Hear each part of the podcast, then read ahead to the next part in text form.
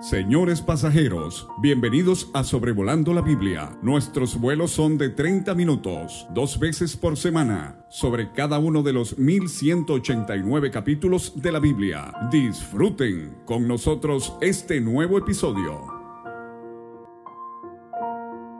Me da mucho gusto traerles el episodio número 213 de Sobrevolando la Biblia considerando Josué capítulo 24, este 28 de septiembre del 2022. A la vez es con mucha gratitud a Dios por llegar a este último capítulo del sexto libro en el que hemos sobrevolado la Biblia. Nos ha animado mucho el interés de tantos y apreciamos enormemente sus oraciones. Recuerdo la anécdota de Dwight Moody, eh, predicador de antaño que Dios usó poderosamente en una de sus campañas más fructíferas de Londres. Eh, él eh, descubrió unos tres meses después de que hubo tanta bendición que por casi un año tres hermanas muy ancianas se habían hecho el compromiso de orar diariamente para que Dios bendijera su palabra durante la campaña del señor Moody. Y así fue.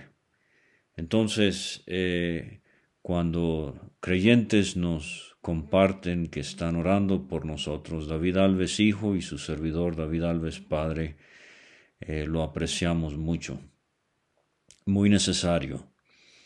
Y comparta estos estudios con otros si tienen WhatsApp o anímeles a que nos escriban al 3 al más 52, perdón, más 52 322 349 2258 o como ha hecho nuestro hermano Lacey hábilmente en la introducción y al final puede bajar la aplicación de Pocket Cast o de Spotify y así eh, recibir los, eh, los estudios cada vez que salgan, dos veces por semana.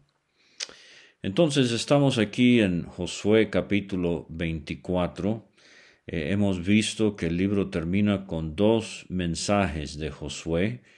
ya hemos visto el del capítulo 23 y este último mensaje, más que un mensaje eh, que Dios, eh, que Josué da al pueblo de Israel, lo que tenemos aquí es algo de inmensa trascendencia teológica, porque al final de su vida Josué ratifica el pacto de Dios hecho con Moisés en el Sinaí. Él lo ratifica aquí con el pueblo de Israel antes de morir. Recuerde que en el Sinaí eh, estaban apenas, habían salido de Egipto, eh, estaban por emprender la travesía del desierto, pero aquí en Josué 24 ya la tierra ha sido conquistada, ya el territorio ha sido repartido a cada tribu, y antes de morir, este gran hombre de Dios eh, quiere asegurar que el pueblo esté dispuesto, que tenga el compromiso de cumplir con los términos de ese pacto. Se sabe que el pacto de Moisés eh, es un pacto condicional, donde las bendiciones del pacto eh, dependían de la obediencia del pueblo. Y a lo largo del Antiguo Testamento esto va a ser el gran problema. Pero gracias a Dios que el fin de la ley es Cristo, habiendo cumplido la ley, Él murió y entonces introdujo el nuevo pacto que es incondicional.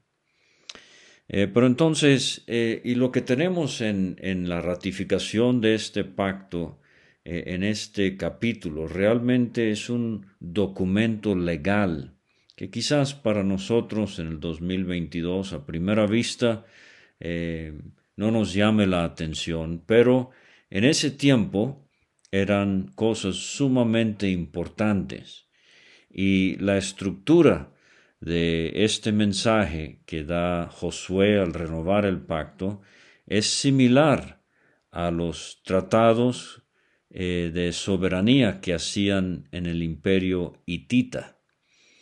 Eh, el soberano, en este caso eh, en Josué 24, Jehová Dios, el Dios de Israel, y el vasallo, o sea, la nación de Israel, hacen un pacto en donde tenemos en los versículos 1 y 2 un preámbulo y luego tenemos en los versículos 2b al 13 eh, un resumen o un prólogo histórico eh, donde vamos a ver cómo brilla la fidelidad de Dios. Y entonces tenemos en los versículos 14 a 24 las estipulaciones que estos vasallos, o sea, los israelitas, eh, tendrán que cumplir con las consecuencias que habrá si hay desobediencia. Y finalmente se redacta el pacto en los versículos 25 a 28. Entonces vamos primeramente con eh, los versículos 1 y 2a, la primera parte del segundo versículo, el preámbulo. Reunió Josué a todas las tribus de Israel en Siquem. Setenta veces mencionada en el Antiguo Testamento, una ciudad que amerita trazar su historia, comenzando desde Génesis 12, donde Abraham eh, llega a la tierra eh, y edifica un altar a Jehová. Génesis 35, Jacob llega a Siquem y se deshace de los ídolos antes de seguir a Betel. Y a Siquem fue donde fue enviado José por su padre Jacob en Génesis 37 para ir a ver a sus hermanos. Y vamos a ver que el capítulo 24 de Josué termina con la muerte de Josué y la sepultura de los huesos de José. Entonces allí en Siquem Josué llama a los ancianos de Israel, sus príncipes, sus jueces, sus oficiales. Eh, esto pone en relieve la importancia de este evento y se presentaron delante de Dios.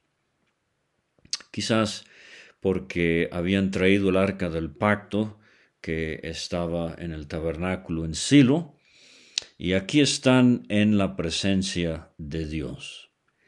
Eh, Dios como el soberano, Israel como el vasallo. Y dijo Josué a todo el pueblo, así dice Jehová, Dios de Israel.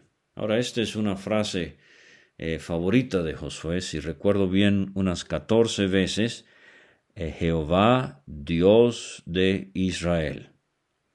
Pero quiero hacer énfasis en estas tres palabras, así dice Jehová. Josué, particularmente en los versículos eh, al final del 2 y hasta el 13, él es un canal por el cual fluye, fluyen las palabras de Dios. Fíjese rápidamente, eh, antes de considerarlo un poquito en más detalle.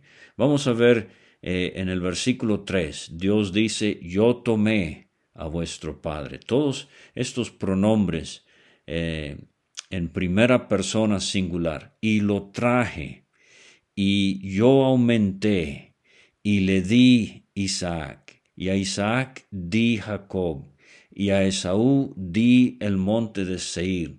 Yo envié a Moisés y a Aarón, herí a Egipto, lo que hice. Eh, después os saqué, saqué a vuestros padres de Egipto. Versículo 8, yo os introduje. Eh, más adelante en el 8, yo los entregué. Eh, versículo 10, os libré de las manos de Balaam. Entonces, así dice Jehová. eh, Josué es un canal. Y si hay una necesidad entre el pueblo de Dios en el 2022, es hombres que puedan presentar al pueblo lo que Dios dice. La leche espiritual no adulterada, eh, no eh, introduciendo ideas y mandamientos de hombre, no añadiendo ni quitando de la palabra de Dios. Y por eso es tan importante la enseñanza expositiva del sagrado texto de la Biblia. Que eh, el hombre que habla públicamente diga lo que la palabra de Dios diga, que no tuerza eh, las escrituras para que pueda insinuar lo que él piensa o lo que él cree. Entonces, así dice Jehová. Entonces, vamos ahora con este e, este prólogo, esta introducción histórica que hace Josué. Y a lo largo de la Biblia es fascinante ver hombres de Dios que rápidamente podían resumir la historia de la nación. Y Josué es uno. Fíjese, vamos a empezar aquí en el versículo 2 con el libro de Génesis. Eh, dice Dios por medio de Josué, Vuestros padres habitaron antiguamente al otro lado del río, este río es el Éufrates, esto es Taré, padre de Abraham y de Nacor, y servían a dioses extraños. Ahora esto es sumamente interesante porque aquí aprendemos que en Ur de los Caldeos, Taré, Abraham y Nacor eran paganos, idólatras. Y dice el 3, yo tomé a vuestro padre Abraham del otro lado del río, del Éufrates, y lo traje por toda la tierra de Canaán. Eh, aumenté su descendencia, le di Isaac, a Isaac di Jacob y Esaú. A Esaú di el monte de Seir, para que lo poseyese, pero Jacob y sus hijos descendieron a Egipto. Ahí es donde termina el Génesis. Ahora viene la parte del discurso que tiene que ver con el libro de Éxodo. Dice Dios, yo envié a Moisés y Aarón y herí a Egipto, conforme a lo que hice en medio de él, y después os saqué. Saqué a vuestros padres de Egipto, y cuando llegaron al mar, los egipcios siguieron a vuestros padres hasta el mar rojo con carros y caballería, y cuando ellos clamaron a Jehová, él puso oscuridad entre vosotros y los egipcios, e hizo venir sobre ellos el mar, el cual los cubrió, y vuestros ojos vieron lo que hice en Egipto. Y ahí concluye el contenido del discurso que tiene que ver con Éxodo. Eh, nos brincamos Levítico porque lo que estamos viendo es la historia de la fidelidad de Dios hacia la nación. Y ahora viene el libro de números. Después estuvisteis muchos días en el desierto. Y quiero notar estas palabras. Después estuvisteis muchos días en el desierto. Dios está resumiendo cuarenta años, pero aquí no resalta la rebelión, la incredulidad, la ingratitud. No, no. Eh, lo que estamos viendo aquí es la fidelidad de Dios, la bondad de Dios. Porque mire, e, es una debilidad que tenemos nosotros de siempre resaltar lo negativo. Cuando usted habla de alguien, habla de lo malo que es, de las imperfecciones que ha visto en esta persona, del pecado, de la rebelión, o habla más bien de la fidelidad de Dios para con esta persona, de la bondad de Dios. Así deberíamos ser. Yo os introduje en la tierra de los amorreos. Estamos ahora al lado oriental del Jordán, que habitaban al otro lado del Jordán, los cuales pelearon contra vosotros, mas yo los entregué en vuestras manos y poseísteis su tierra y los destruí de delante de vosotros. Después se levantó Balac, hijo de Zippor, rey de los moabitas, y peleó contra Israel, y envió llamar a Balaam, hijo de Beor, para que os maldijese, mas yo no quise escuchar a Balaam, por lo cual os bendijo repetidamente y os libré de sus manos. Y ahí concluye el contenido del discurso que tiene que ver con números.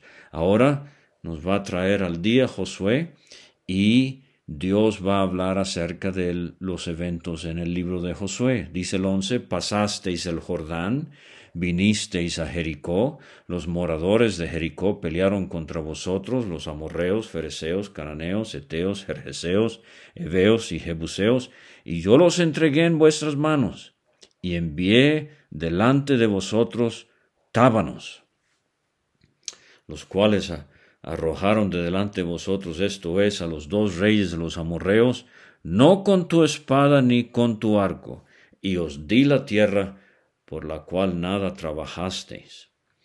Ahora estos tábanos, eh, la palabra, eh, el término hebreo realmente nos es desconocido, posiblemente una mosca, pero de mayor tamaño y la hembra produce picaduras dolorosas. La Biblia latinoamericana eh, las denomina avispas. ¿Será esto algo literal? Éxodo 23, 28, Dios había dicho, enviaré delante de ti la avispa, que eche fuera al Ebeo, al Cananeo, al Eteo, etc. O será algo metafórico, por ejemplo, el terror que estaba causando el desmayo de los habitantes de Canaán.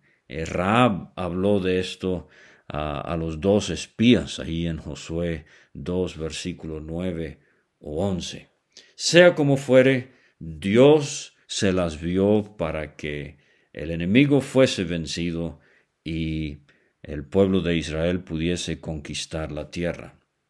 Iban a heredar lo que no habían edificado y iban a comer de lo que no habían cultivado y por nada de esto habían trabajado. Dios habló de esto en Deuteronomio 6, del 10 al 11, cuando Moisés dijo, Jehová tu Dios, cuando te haya introducido en la tierra que juró a tus padres, ciudades grandes, buenas, que no edificaste, casas llenas de todo bien que tú no llenaste, cisternas cavadas, eh, que no plantaste, eh, y olivares que no plantaste. Quiero dirigirme por un momento, quizás nos esté escuchando algún joven, alguna joven, y usted no tuvo que hacer nada para que se formase la asamblea, la iglesia local donde se congrega.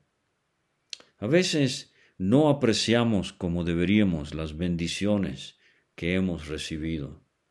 Hombres que dieron sus vidas para que pudiésemos tener la Biblia en español, en castellano. Hombres que sufrieron muchísimo para traer el Evangelio a esa parte del país donde usted vive. Hombres y mujeres que fueron tremendamente probados por Dios para ver un testimonio establecido, una iglesia congregada eh, bíblicamente. Todas estas cosas nosotros deberíamos apreciarlas más. Ahora versículos 14 a 24 tenemos las estipulaciones para los vasallos, o sea, para la nación, y las consecuencias eh, en caso de desobediencia. Josué habla primero, versículos 14 a 16. Ahora pues temed a Jehová y servidle. Dieciséis veces en Josué 24 este término de servir. Veinte veces en el libro. Entonces fíjese el énfasis que se le da al servicio aquí en el capítulo 24. Servidle con integridad y en verdad, y quitad, mira, aquí vienen tres casos de idolatría. Quitad entre vosotros los dioses a los cuales sirvieron vuestros padres al otro lado del río. Esta es otra vez, Tare Abraham, en Ur de los Caldeos. Eh, adoraban dioses paganos y el pueblo de Israel traía este bagaje todavía. Y entonces dice, y en Egipto, Y entonces aquí aprendemos que en Egipto este pueblo esclavo era idólatra. Y servid a Jehová. Si mal os parece servir a Jehová, escogeos hoy a quien sirváis. Si a los dioses a quienes sirvieron vuestros padres cuando estuvieron al otro lado del río, el Éufrates, Ur de los Caldeos, o a los dioses de los amorreos. Esta es eh, la idolatría en Canaán, en cuya tierra habitáis. O sea, ustedes decidan, ¿van a servir a los dioses paganos de Ur, a los dioses paganos de Egipto, a los dioses paganos de Canaán? Yo no, dice Josué. Aquí vienen las siete palabras quizás más famosas del libro. Yo y mi casa serviremos a Jehová. Quiero hablar por un momento a usted que es el padre de familia, el esposo, la cabeza del hogar. Sobre sus hombros está la responsabilidad, con su ejemplo, de que su casa sirva a Jehová. Varón, quiero preguntarle, el domingo por la mañana es usted el primero en levantarse. Eh, es usted el que eh, guía a la familia para que lleguen a las reuniones de la iglesia a tiempo. Es usted el que toma la iniciativa para asegurar de que su casa es un hogar donde Dios es honrado y la Biblia es leída y obedecida. Bueno, lo curioso es que sabemos que el padre de Josué se llamaba Nun, pero no sabemos nada de su familia propia, si tuvo esposa, si tuvo hijos. Uno pensaría que sí. Si es así, cuánto quisiera yo conocer a la esposa de Josué cuando llegue al cielo. Una mujer anónima que ha de haber sido de tremendo apoyo a este gran hombre de Dios. Pero entonces el pueblo responde. Y ellos dicen, sí, sí, nosotros estamos al tanto de la bondad de Dios para con nosotros. Eh, nos ha guardado por todo el camino, arrojó de delante de nosotros a los pueblos. Nosotros también serviremos a Jehová, porque Él es nuestro Dios. Ah, uno escucha como si fuera el eco de Isaías en capítulo 6. Habito en medio de pueblo que tiene labios inmundos. Y lo que dice Dios en Isaías 29, 13, este pueblo se acerca a mí con su boca y con sus labios me honra, pero su corazón está lejos de mí. Qué triste. Y nosotros a veces caemos en este error de hablar superficialmente sin de verdad tomar en cuenta lo que estamos diciendo y decirlo en serio con un solemne compromiso delante de Dios. Josué responde, versículos 19 20, no podréis servir a Jehová. Esto ha de haber caído como un balde, un tobo, dicen en Venezuela, eh, de agua fría. No pueden servir a Jehová. Él es santo, Él es celoso, no va a sufrir sus rebeliones y sus pecados. Si dejareis a Jehová y sirviereis a dioses ajenos, Él se volverá y os hará mal y os consumirá bueno, el pueblo responde en el versículo 21, no, sino que a Jehová serviremos. Segunda vez. Jehová, eh, Josué responde en el 22, vosotros sois testigos contra vosotros mismos de que habéis elegido a Jehová. El pueblo responde, testigos somos. Versículo 23, Josué entonces dice, si es así, quiten pues ahora los dioses ajenos que están entre vosotros, e inclinad vuestro corazón a Jehová, Dios de Israel. Nosotros decimos que queremos servir al Señor, queremos vivir para Dios. Estamos dispuestos ahorita a ponerle punto a, nuestra vida, una pausa, y sacar de nuestras vidas eh, estos ídolos, estos dioses Mire, primero Juan, Juan termina con ese versículo al final del capítulo 5. Hijitos, guardaos de los ídolos. Quizás no sean ídolos de piedra y palo, de oro y bronce, pero quizás sea eh, un, una estrella del deporte, un, astro, eh, una estrella del cine, quizás sea un carro, un trabajo, qué sé yo, pero ídolos entre el pueblo del Señor hay y deberíamos eliminar, eliminarlos de nuestras vidas. Bueno, el pueblo responde, versículo 24, a Jehová nuestro Dios serviremos y a su Dios obedeceremos. Tercera vez que lo repiten. Bueno, aquí viene la redacción del pacto. Josué entonces hizo pacto con el pueblo y levantó allí debajo de la encina que estaba junto al santuario de Jehová una piedra, una gran piedra, y dijo Josué a todo el pueblo. Esto aquí en Siquem seguramente si estaba el arca allí, había un árbol a la mano. Eh, no es el tabernáculo en sí, recuerda el tabernáculo está en Silo, estamos en Siquem, y Josué dice, esta piedra nos servirá de testigo porque ella ha oído todas las palabras que Jehová nos ha hablado, será pues testigo contra vosotros para que no mintáis contra vuestro Dios. Este fue el pecado de Ananías y Zafira. Ellos mintieron contra Dios y cayeron muertos. Warren Wiersbe, que usted ya sabe que me gusta citarlo mucho, él tiene una lista de nueve monumentos de piedra en el libro de Josué. Rápidamente, capítulo 4, versículo 9, las piedras en medio del Jordán. Capítulo 4, versículo 20-24, las piedras a la orilla occidental del Jordán. Capítulo 7, versículo 26, las piedras en el valle de Acor que cubrieron a Acán. 8.29, el montón de piedras sobre el rey de Ai.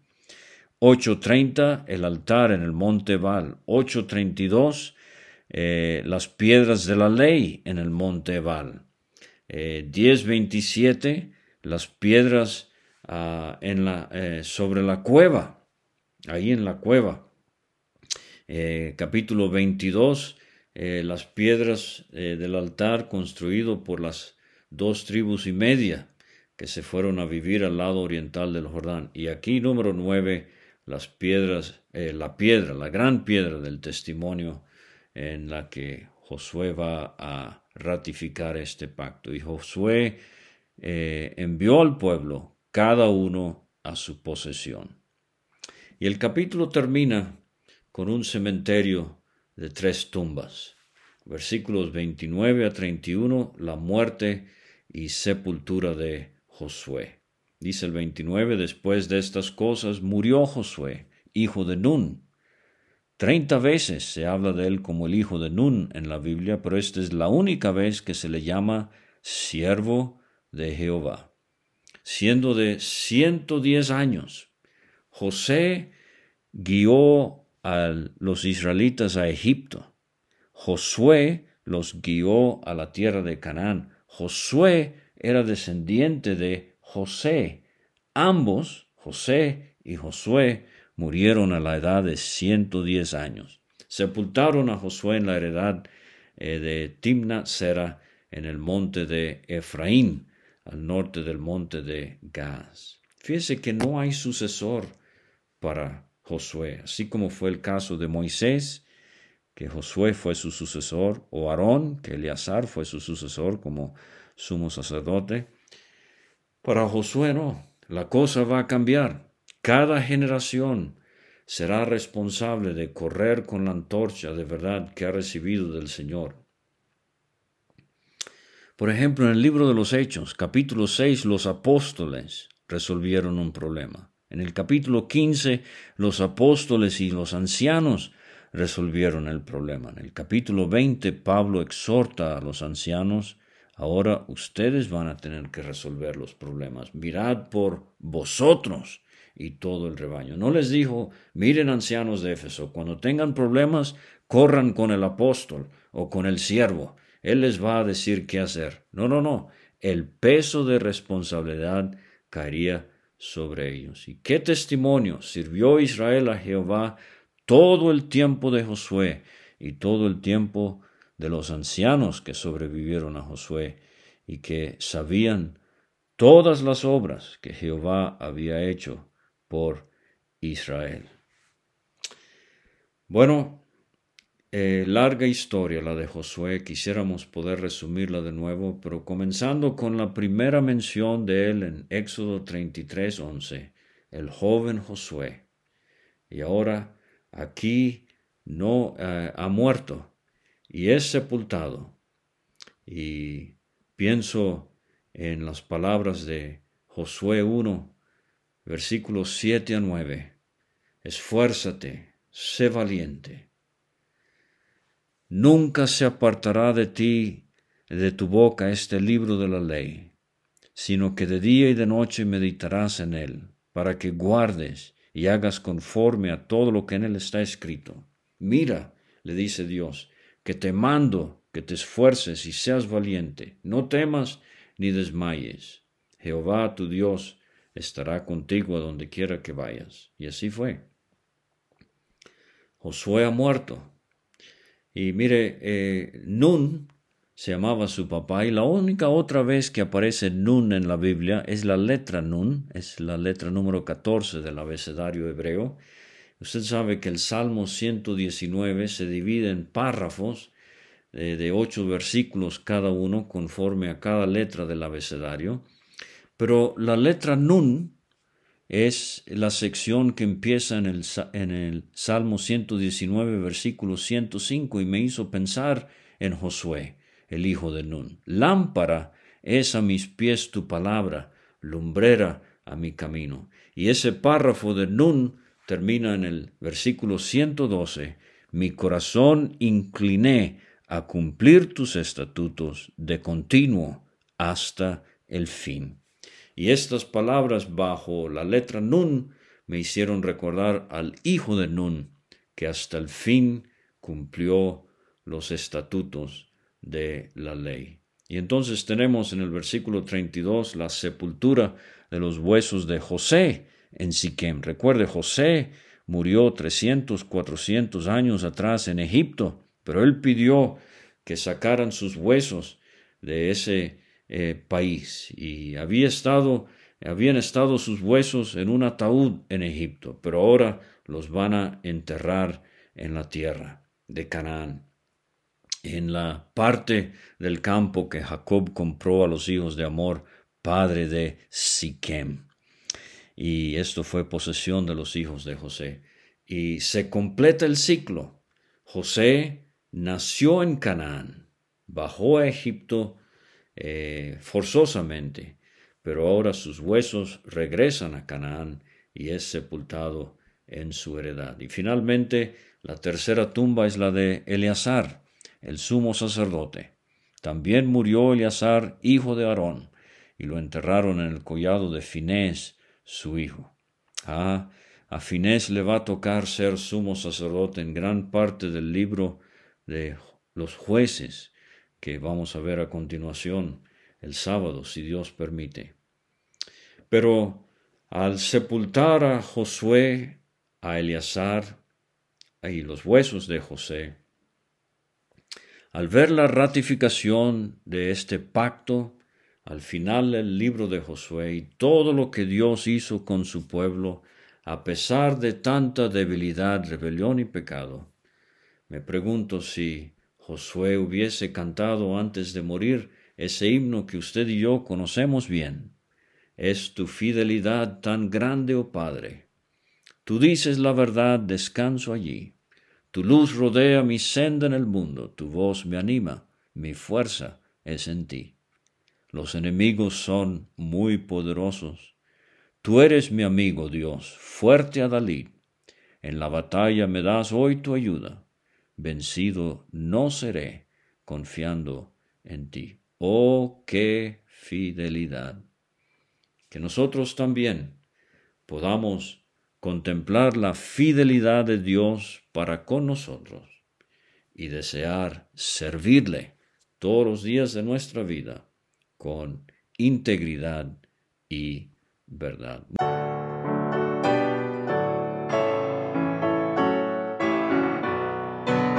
Muchas gracias por escuchar. Puede conseguir todos los episodios de Sobrevolando la Biblia en aplicaciones de podcast como Spotify o Pocket Cast para recibir dos audios por semana a su WhatsApp. Envíe un mensaje al más 52 322 349 2258 y no olvide añadir este número a sus contactos. Hasta la próxima.